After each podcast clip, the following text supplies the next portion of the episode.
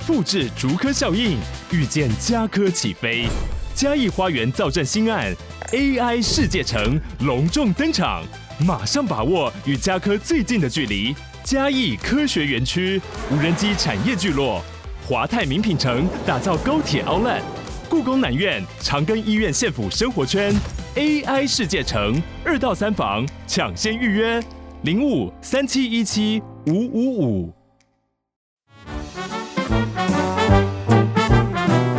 欢迎大家来到人间动物园。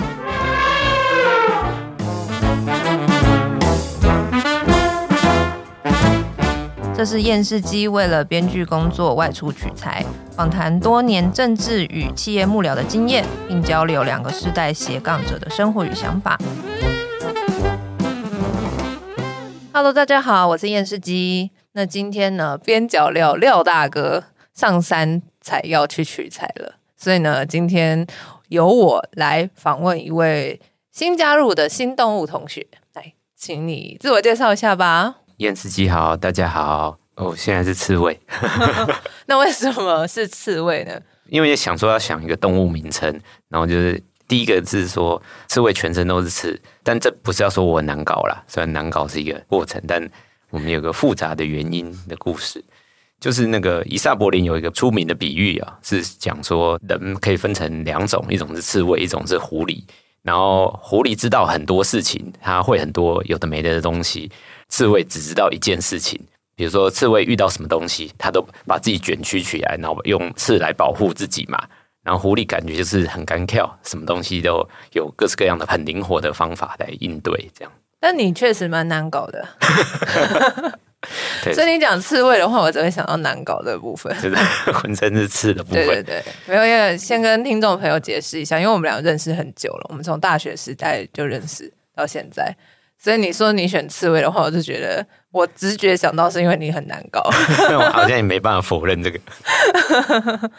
你对于成为一个敢跳呃狐狸这件事情是有一个向往吗？但实际上其实内心深处是刺猬这样子。嗯，对啊，我觉得好像是说幕僚生涯好像就是一个想要当狐狸的，但后来发现自己还是一个刺猬的感觉嘛，因为。就是幕僚是在这两者之间嘛，这是我自己的一个想法啦。就是说，狐狸就是什么都会，然后遇到什么事情都要灵活的按照当时的情境，然后自己的状况去选择一个最好的回应方式。然后它是一个敏捷、狡猾、灵活的动物嘛。它不一定力量很强，但是用各种方式来应对。但是刺猬的话，就是说不管人家怎么来，它就是同样一招，但它的这一招可能就是可以保护它的核心不要受损，哪怕受到一些损伤，但是还是可以保护自己。那我觉得幕僚其实就是，要么你就会很多杂事，要么你就是有一个非常强，让你无法被取代的点，或者是说就有个一招可以应对各式各样的困难的方法，这样。所以就是有点像是一个光谱了。对对对，这是一个从刺猬到狐狸的一个幕僚的光谱。对对，我觉得好像可以这样子来分这个动物世界 的比喻的，感觉蛮有道理的。好，那我们在一个比较泄密的这个前提之下，可不可以先请你稍微介绍一下你是哪一方面的幕僚，从事怎么样的工作？应该是说我做比较多那个外交国防类的议题，然后在整体的国安事务有些了解，所以应该算是外交国安幕僚吧。嗯。没办法谈具体的细节，不过大方向应该就是大家都感受。蔡政府这八年执政以来，我们在外交跟国防上有很多大的转变，然后整体的国内外的情势，然后整个讨论国安议题的能见度也在提高等等的。那我大概就参与这个过程的一小部分，这样。那可不可以稍微介绍一下，就是你们平常的工作内容是什么？就例如说，你到几点要去开会啊？开哪一方面会议？就是在不泄密的前提下啦。没关系，我想泄密的部分应该都会被自然被剪掉。简单讲一下我的工作的流程跟他的方式哈，因为在政府工作，所以本质上还是某种公务员。然后公务员就是要打卡上下班，比较早一点这样子，也许就是比较早的时候，可能七点多，说早也没有很早了，蛮早的啦，我都十二点起床。没有，我们公共机关是还好啦。那大概的工时比较长的时候，可能十二到十四吧。啊，比较短的时候也还好啦，可能就是九个小时左右吧。但是我处理的工作的方式跟内容的话，其实我都会用个比较简单的比喻的话，我就觉得很像研究助理的工作，就是说你在帮人家做研究，因为你不是学者本身嘛，你是幕僚，那所以就是说，我就收集一些资料，然后写一些初步的分析啊报告，或者是把资料写成各种摘要这样。因为我们政府是官僚体系嘛，官僚体系的沟通方式就是公文啊、文件啊，各种很多堆积如山的文件。然后长官们通常没有时间从第一个字读到最后一个字嘛，所以我们就把它写成摘要，然后写成摘要之后再提一些简单的建议方案，这样子来上层，所以就很像研究助理这样子。那你担任这个工作其实也是蛮多年的。诶，对啊，我大概做了六七年的。那这六七年来，这个工作内容其实都是一样的吗？还是说它其实会有一些改变？例如说呢，你一开始进去的时候，我想象一定就是由你亲自去整理这些资料嘛。那在六七年之后的现在，你还是要亲自去处理这些东西吗？这跟每个人的职业发展的这个进程有蛮大的差别。但是说我来讲的话，就是六七年来我的职称换了很多次，因为官僚体系就是一个爬楼梯的晋升的过程嘛，所以一路当然从比较基层的职缺有到一个比较中层的啊、我现在大概算是一个小主管的这个职缺嘛。但但是我们的这个政府就是有所谓的。不同的职等，不同的这个职缺，然后就这样一层一层的往上爬，这样子。然后我现在是小主管，所以我也有一些相对比我资历跟职等比较那个，就比较资浅了。对，有一些比较资浅的同仁这样子，或者是说在职务上跟我一起工作的其他同事，然后现在就是帮忙分配一些工作，请他们一起跟我进行这样。但最终的一个会诊还是要经过你这边嘛？就是等于是说呈上给长官之前。嗯对对对对对，我大概就是小主管嘛，所以就是长官跟我的同仁之间的一个沟通的这个桥梁，跟一个分工的节奏的管制。因为长官都要开很多会，然后他要打很多电话，接很多电话，他有很多他没办法亲自一一沟通的过程，所以才要透过小主管来跟大家沟通，就是说，那什么事情要在什么过程中完成，那一个事情。如果资料如果进来的话，那会先经过怎么样的逐层过滤，然后来节省他的时间。呃，这样听起来就感觉你是在一个很重要的节点上面，就是你有一个过滤的一个工作，嗯，所以你的判断等于是蛮重要的。就是说你在选择这些资料的这个判断上面，如果出了一些差错的话，等于是会阻碍到长官的了解，可以这样讲吗？对啊，就是我们的讲法的话，就会叫做你怎么让资讯流跟命令流是流畅的。资讯流是下情可以上达，从第一线的人员他逐层的收集资料来，然后到逐层的往上层的过程中，就是资讯流嘛。然后另外一块是命令流，只是从上层到下层的过程中，上层会有一个指示，然后这个指示要透过。长官，然后透过中阶主管，然后透过基层人员一层一层的传递下去，然后在中间要顺畅，不要扭曲。比如说，那很像那个小学时候玩那种传话的游戏，就会发现说，现在人云亦云，谣言很可怕，然后很多人会。下层跟上层之间，如果命令跟资讯流有问题的话，可能就会导致说上层的人在没有得到完整的、然后清楚的资讯的情况下，就做出一个判断。然后如果这个命令或者这个命令的传达过程中，到下层的时候变成一个呃有点粗略，然后搞错方向的命令的话，都会很严重。所以主要就是让这个命令流跟资讯流要能够流畅的运转。所以这个很麻烦的事情就是说，你要当这中间的桥梁。可是我们衡量这个桥梁的一个最重要的点是什么？其实就是时间，就是没有人喜欢塞车。那你要负责让这个过程通畅，可是你不能让这个过程太塞车。比如说，你如果在雪隧塞起来啊，四十分钟、好几个小时，那就是没完没了，大家都会很不高兴，因为这个事情就卡在你手上，然后就没有进展。所以你要在有限的时间内让这一切变得通畅，然后不要塞在你手上。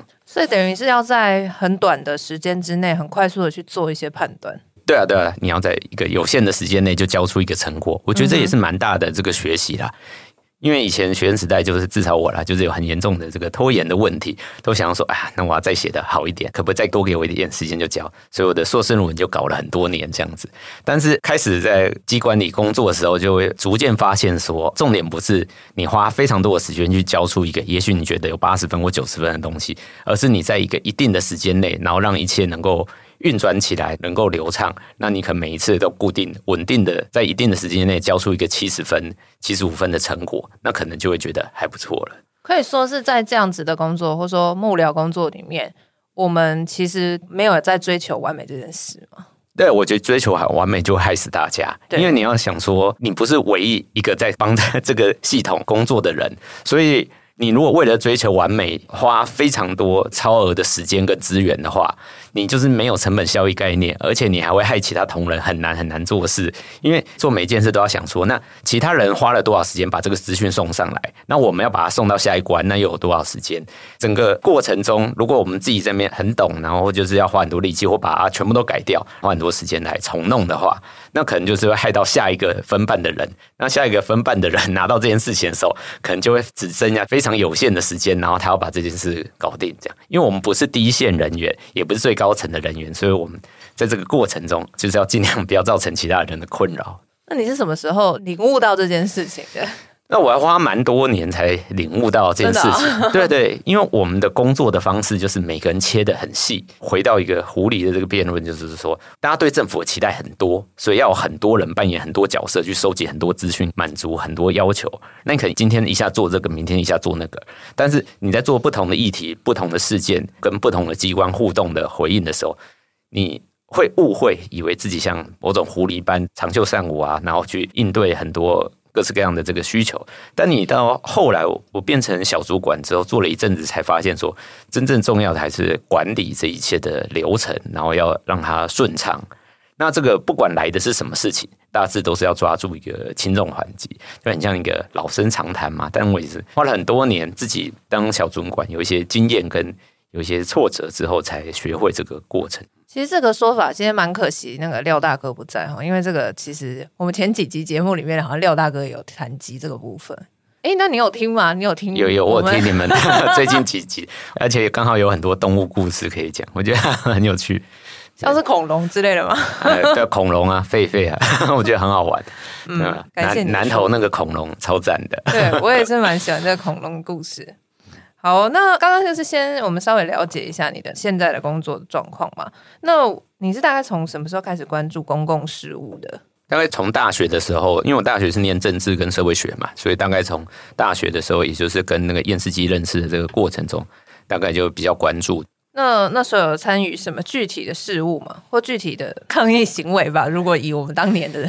对的，主要应该从我大学二年级的时候去参加那个野草莓，那算是我真的开始参与社会运动，然后跟知道这一切是怎么回事。不然以前也是关心，然后看看新闻。大家的同学顶多打打嘴炮，这样就过去了，这样子。但我觉得那个过程，我刚好从二零零八年参加野草莓的时候，我刚好是在大学，然后跟接下来有一系列的各式各样的抗议，然后刚好就是在我念大学跟研究所这个六七年之间，就经历了很多很多各式各样大大小小抗议，参加的这个几百场的抗议，但每一场的平均人数都在一两百人以下，然后甚至有很多只有几十个人的，就是一些。同学，然后其实都是快乐伙伴，但当时真的很少很少人关注。大概是到一二年的那个反媒体垄断开始，然后到一四年的这个三一八太阳花这个过程，最后这两年一二到一四才真的有比较多人关注跟参与这样。可是，在那前面还有这个几百场很多很小的这个活动跟抗议，就是在一个很小的同学的范围内参加这样。嗯，这个我都蛮有印象的。我们当年办活动的时候，只要来五六十个人，就觉得说哇，人好多啊！哎，五六十个超多的，对啊，超多的，那个教室已经可以坐满。就是除了抗议之外，也办过很多那种什么座谈会啊、电影放映会啊什么之类的，然后可能都在十个人以内，就超尴尬，就想说 天哪，发生什么事情？那种传说中工作人员比参加人员多的活动都遇到了。对啊，尤其是读书会吧，不知道现在大学生还流不流行办读书会？我们以前是蛮流行办读书会的。对对，有很多十个人以内的读书会，差不多。而且十个人以内的读书会还要请老师来坐镇，然后就很多明明就感觉很忙碌，然后很有那个威望的学者们。哎，我其实现在想想，就很感谢他们呢。就是我是他的位置的话，可能想说谁鸟你们呢、啊？可是他们都很愿意来，就是陪大概十个大学生读书这样子。而且也不知道有没有给他们钱，好像就算给他们钱，也都会强烈的暗示他：你现在要不要回捐？对啊，都是反过来剥削他们。对对对，我们就在剥削一些老师，蛮感谢他们的。这样子越想越觉得很不好意思。其实人真的很好。对，人真的很好。所以，我们这种领悟就是要到自己就是长大出社会，才会慢慢的那个感受到。那从社会运动走入体制内啊，这其实也是我觉得我们在了解很多幕僚朋友的时候，其实都是会想要问这一个问题啦。因为体制外跟体制内，毕竟它差别蛮大的嘛。因为我们认识很久，那过去的朋友之中，一定也是会有一部分人选择还是继续留在体制外，但是也有一部分决定要走入体制内。那走入体制内又分为是说你去当幕僚，或者说甚至是直接走到幕前去参与选举。那我不晓得你一路上有怎么样的心境的改变，或者说为什么决定要走入体制内？这个是蛮可以聊的。那我先从为什么会来做政治的工作开始讲。我大概是就是二零一四年三一八太阳花结束之后的那个过程，就觉得很气。很气的原因是觉得说，我自己个人对那个运动的评价，其实我不觉得是个太成功的运动。虽然是我们参加过的运动中最多人有来响应的，曾经有什么五十万人上街之类的，但我觉得那些不是重点，因为最重要的诉求没办法在当下达成。那当时就很强烈的明白的社会运动抗争的有限性，就是说，就算你有搞到超级多人上街，能不能成功还是很困难的一件事情。那我对成功的定义很简单，就是说当下诉求到底有没有达成。那其实我觉得当时那个社会的矛盾已经剧烈到说，当时担任总统的马英九不下台的话，大家好像很难接受，或者是说至少还要有非常强烈跟明确的表达，说他对这一切的决策是错误的，然后对运动中发生的任何的强硬的镇压措施也是错误的。但当时都没有办法做到这件事情，所以我那时候就已经蛮明确的决定说，既然社会运动有它的有限性。那我要改成用的政治的方式来影响他，因为当时确实我也要开始上班了，因为已经准备硕士要毕业了。然后我要找到一个工作，这个工作是可以把国民党弄下台，然后还可以领钱的工作。世界上有没有一种这种工作是有机会把国民党弄下台，然后还要领到钱？哎，刚好就有。那时候就是刚好遇到蔡英文竞选总统的这个竞选团队，然后我就去应征这个工作，这样因为想说哇，这个太符合我的需求了。确实是哦。对，就是你可以达成你的心中的一个理想，然后他还会付你钱。对对，国民党要下台，而且我非常确定说，靠我们自己一直搞社会运动是没办法把国民党弄下台的，因为我们也不是说只搞了一年两年这样，从二零零八年到二零一四年，已经过了六年了，然后已经搞几百次了，而且之前几百次人都很少，也就算了。好，那可能是我们宣传不够力，我们没什么影响力。那你都搞到几十万人了，还是不行？应该是我们搞这个事情的方法有什么问题？所以我要加入另外一个组织，然后这个组织最好是可以系统性的把国民党弄下台。好，那你就去参加那个总统大选。这样，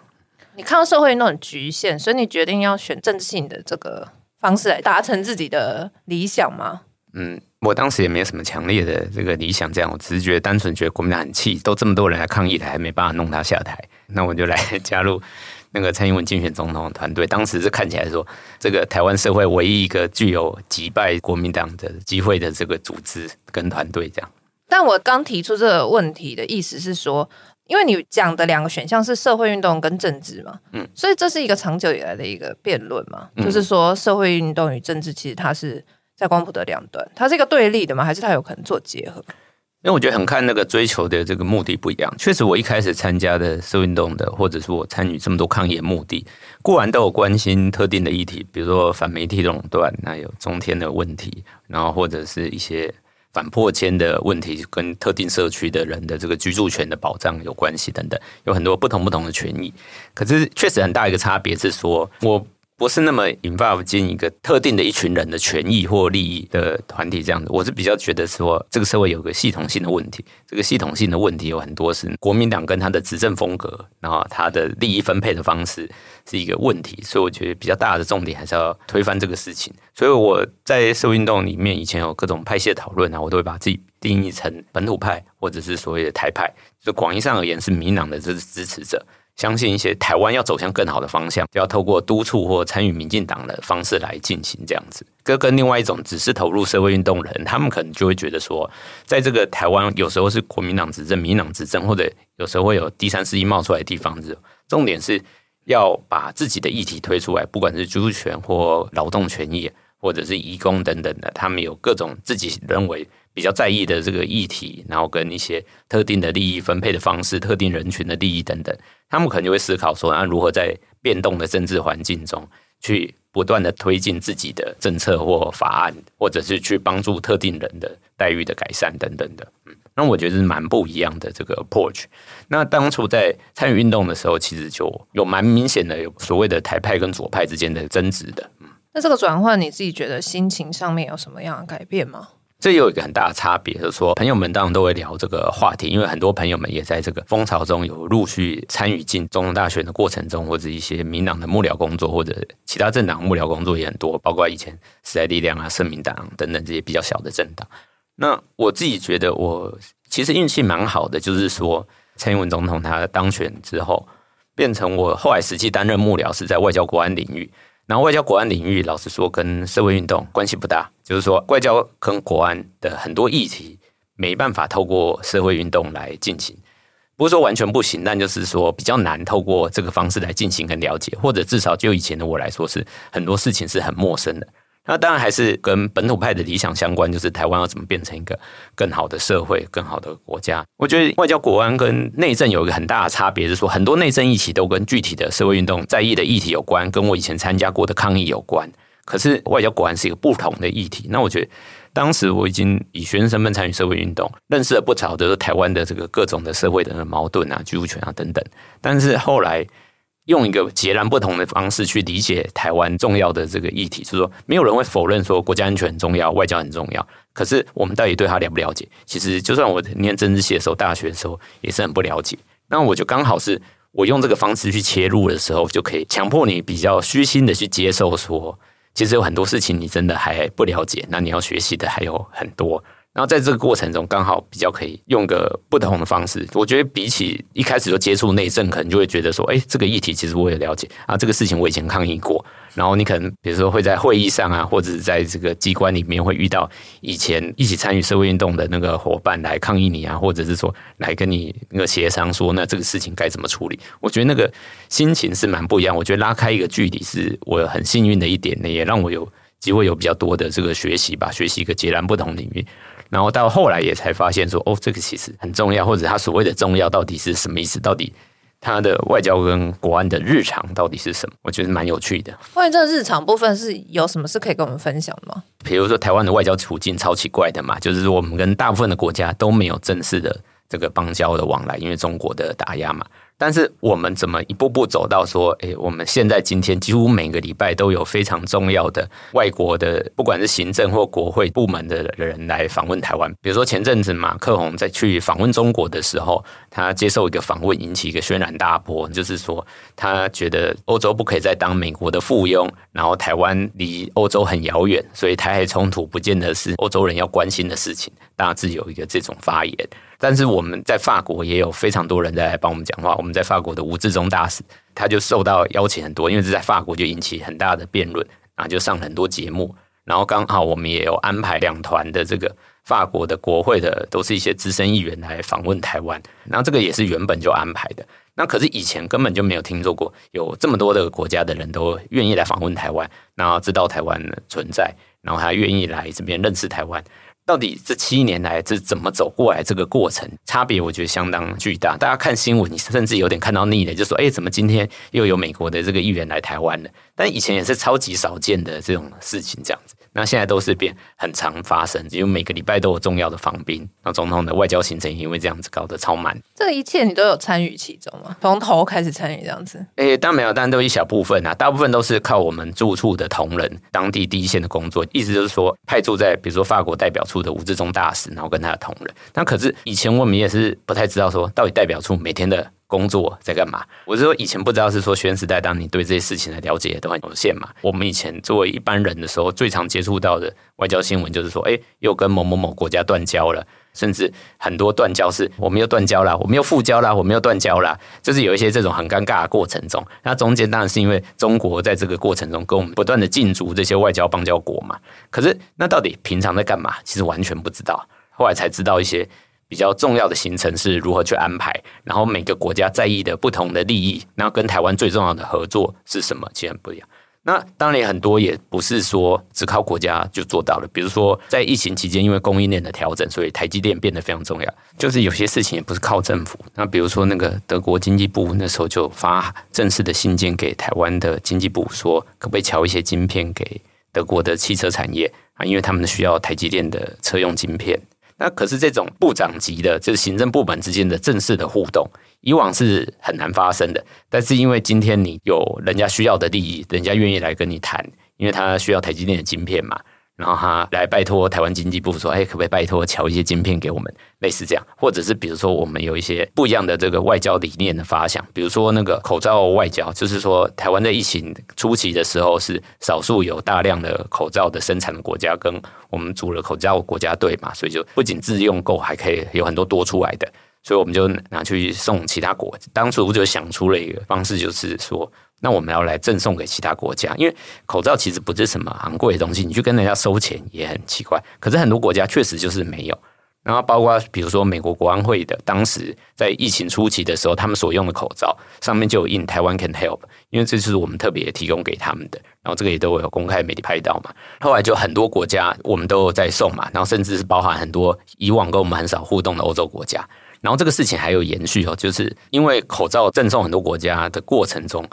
我们后来遇到了一个疫苗购买的问题，就是台湾要买疫苗有受到中国的干扰，让我们有些疫苗的采购不是那么顺利。然后后来就有很多国家就捐赠疫苗给我们，包括美国、日本，然后还有许多的欧洲国家，比如说斯洛伐克就捐疫苗给我们。当然以前会知道说我们跟斯洛伐克有什么关系嘛？可这个也是靠着。代表所有努力，然后跟整个美国、跟日本等很多理念相近国家的协助，然后才整个营造这个风潮。但是你一开始没有先捐人家口罩的话，人家就缺乏一个正当性的理由，就说他在国内的时候要怎么辩护说我们要把疫苗捐赠给台湾？这不是钱的问题嘛？那这是一个礼尚往来的问题。可是你要能够制造出这些互动。那这些非传统的外交互动，就是都跟邦交没什么关系，但是都是这几年蔡政府实际上，我们就看我们手上有什么资源，跟人家关系进展到什么程度，然后就想出一些策略来进行，说看可不可以跟人家增加一些实质的互动，然后这个过程中还提升双方的利益，而且我们站在一个有道德正当性的位置，这样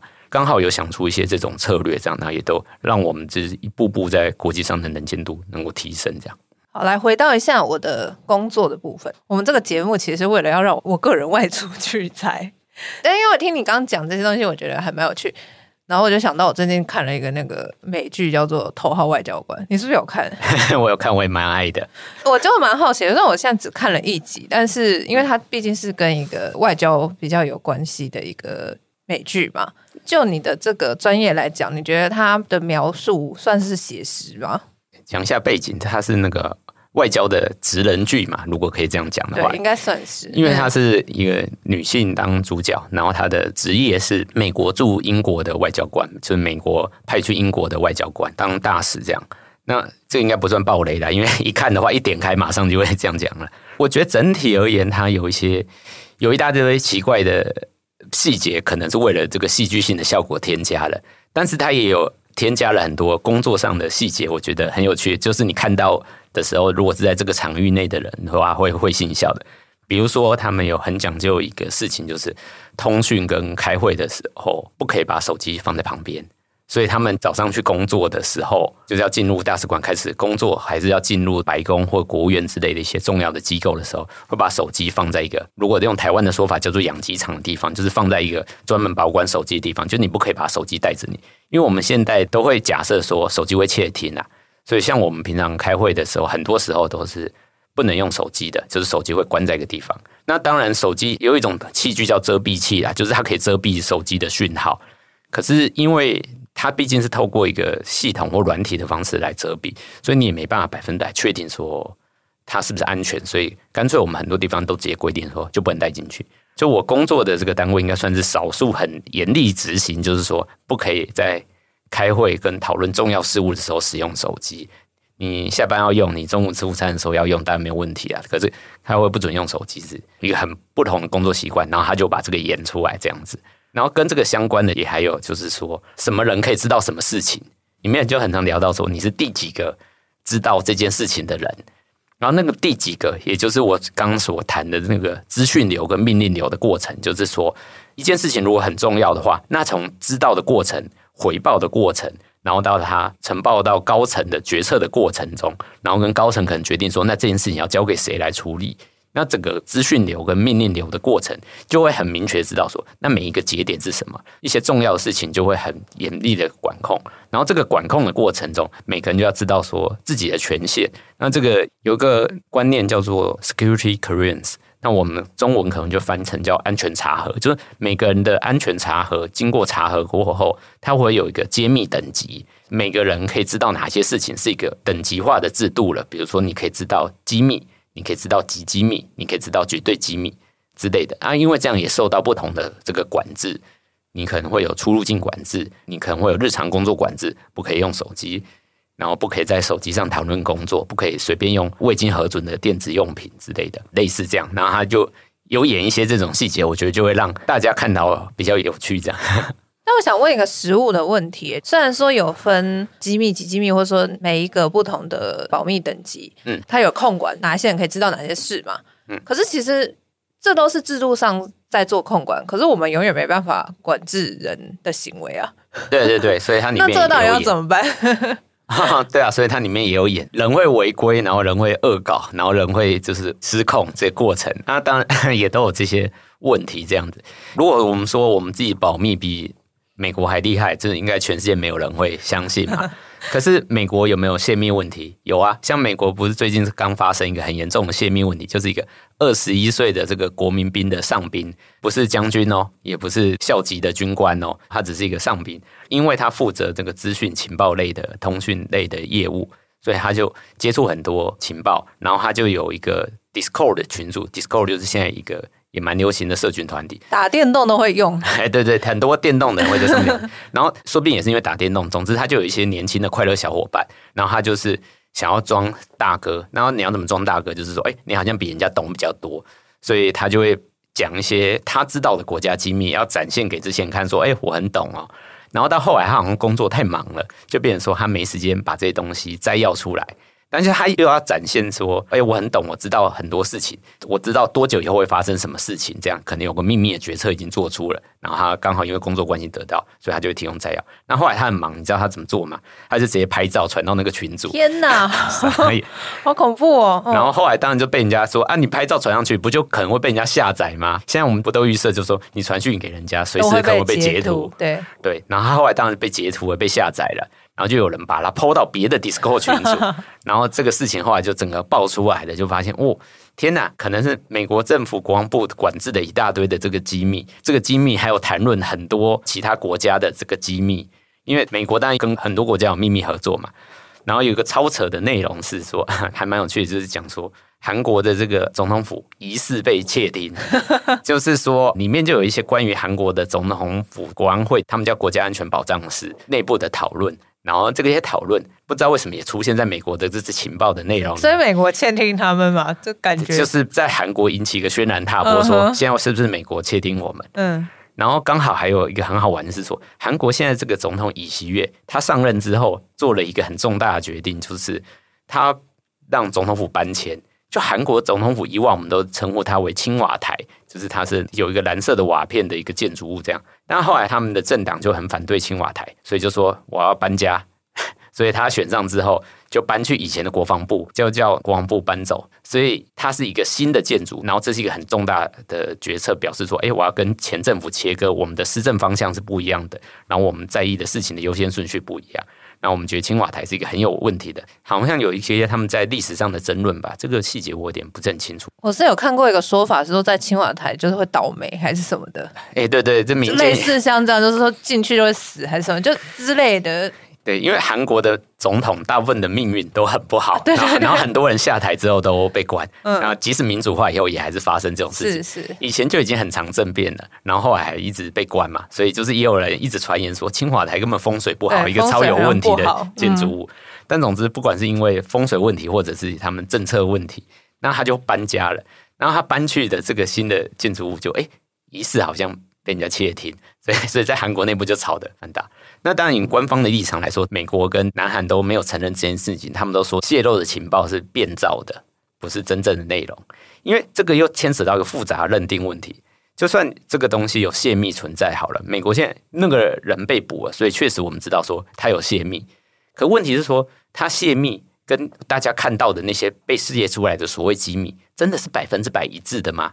我们好像没有能力跟足够的机密权限去知道这件事情。尤其是人家如果要利用这件事情的话，也很有可能有些人会故意放一些真真假假的讯息。比如说，在这种情况下，如果我们是美国敌人，我们要攻击美国，然后我们知道美国发生一个泄密事件，那我们最好的回应策略是什么？当然不是说直接讲说哈哈，你们全部都泄密的这种无聊的这个嘲讽或讲风凉话，但是趁机再丢一些那个是真是假的东西出来，然后让这件事情变得更扑朔迷离，让他更怀疑说只有这一次泄密吗？会不会有更多其他泄密？我把很多东西写得很夸张，让你有点难否认，把一些数字啊，然后一些内容啊，再把它变造过之类的。所以现在外界也有很多的质疑啊，但就类似这样的讨论还蛮多的。可这就是一个两难啊，因为说你把他抓起来的话，就等于是某种程度上去去证实，对，去证实他泄露出来的确实是机密嘛。嗯，因为说他没有泄密的话，就不用抓他嘛。那他既然被抓，就表示其中有一部分一定是真的啊。对对对，所以他们最后 FBI 逮捕他，最后他们承认说有一些东西被泄密的，可是他们也同时强调说很多东西也是人家变造的，或者都经过变造。所以泄出来的东西不等于机密，它有泄密不等于说你就看得到它泄的密。但当我们也不知道说最终这个过程到底真的假的这样。但是关于机密，然后跟它可能会泄密，然后一大堆的管制，有很多制度在保护这件事，也有很多事件就是证明说这些保护制度会被绕过。我们一开始是在讲那个头号外交官嘛，然后就演一些这个过程，觉得还蛮有趣的。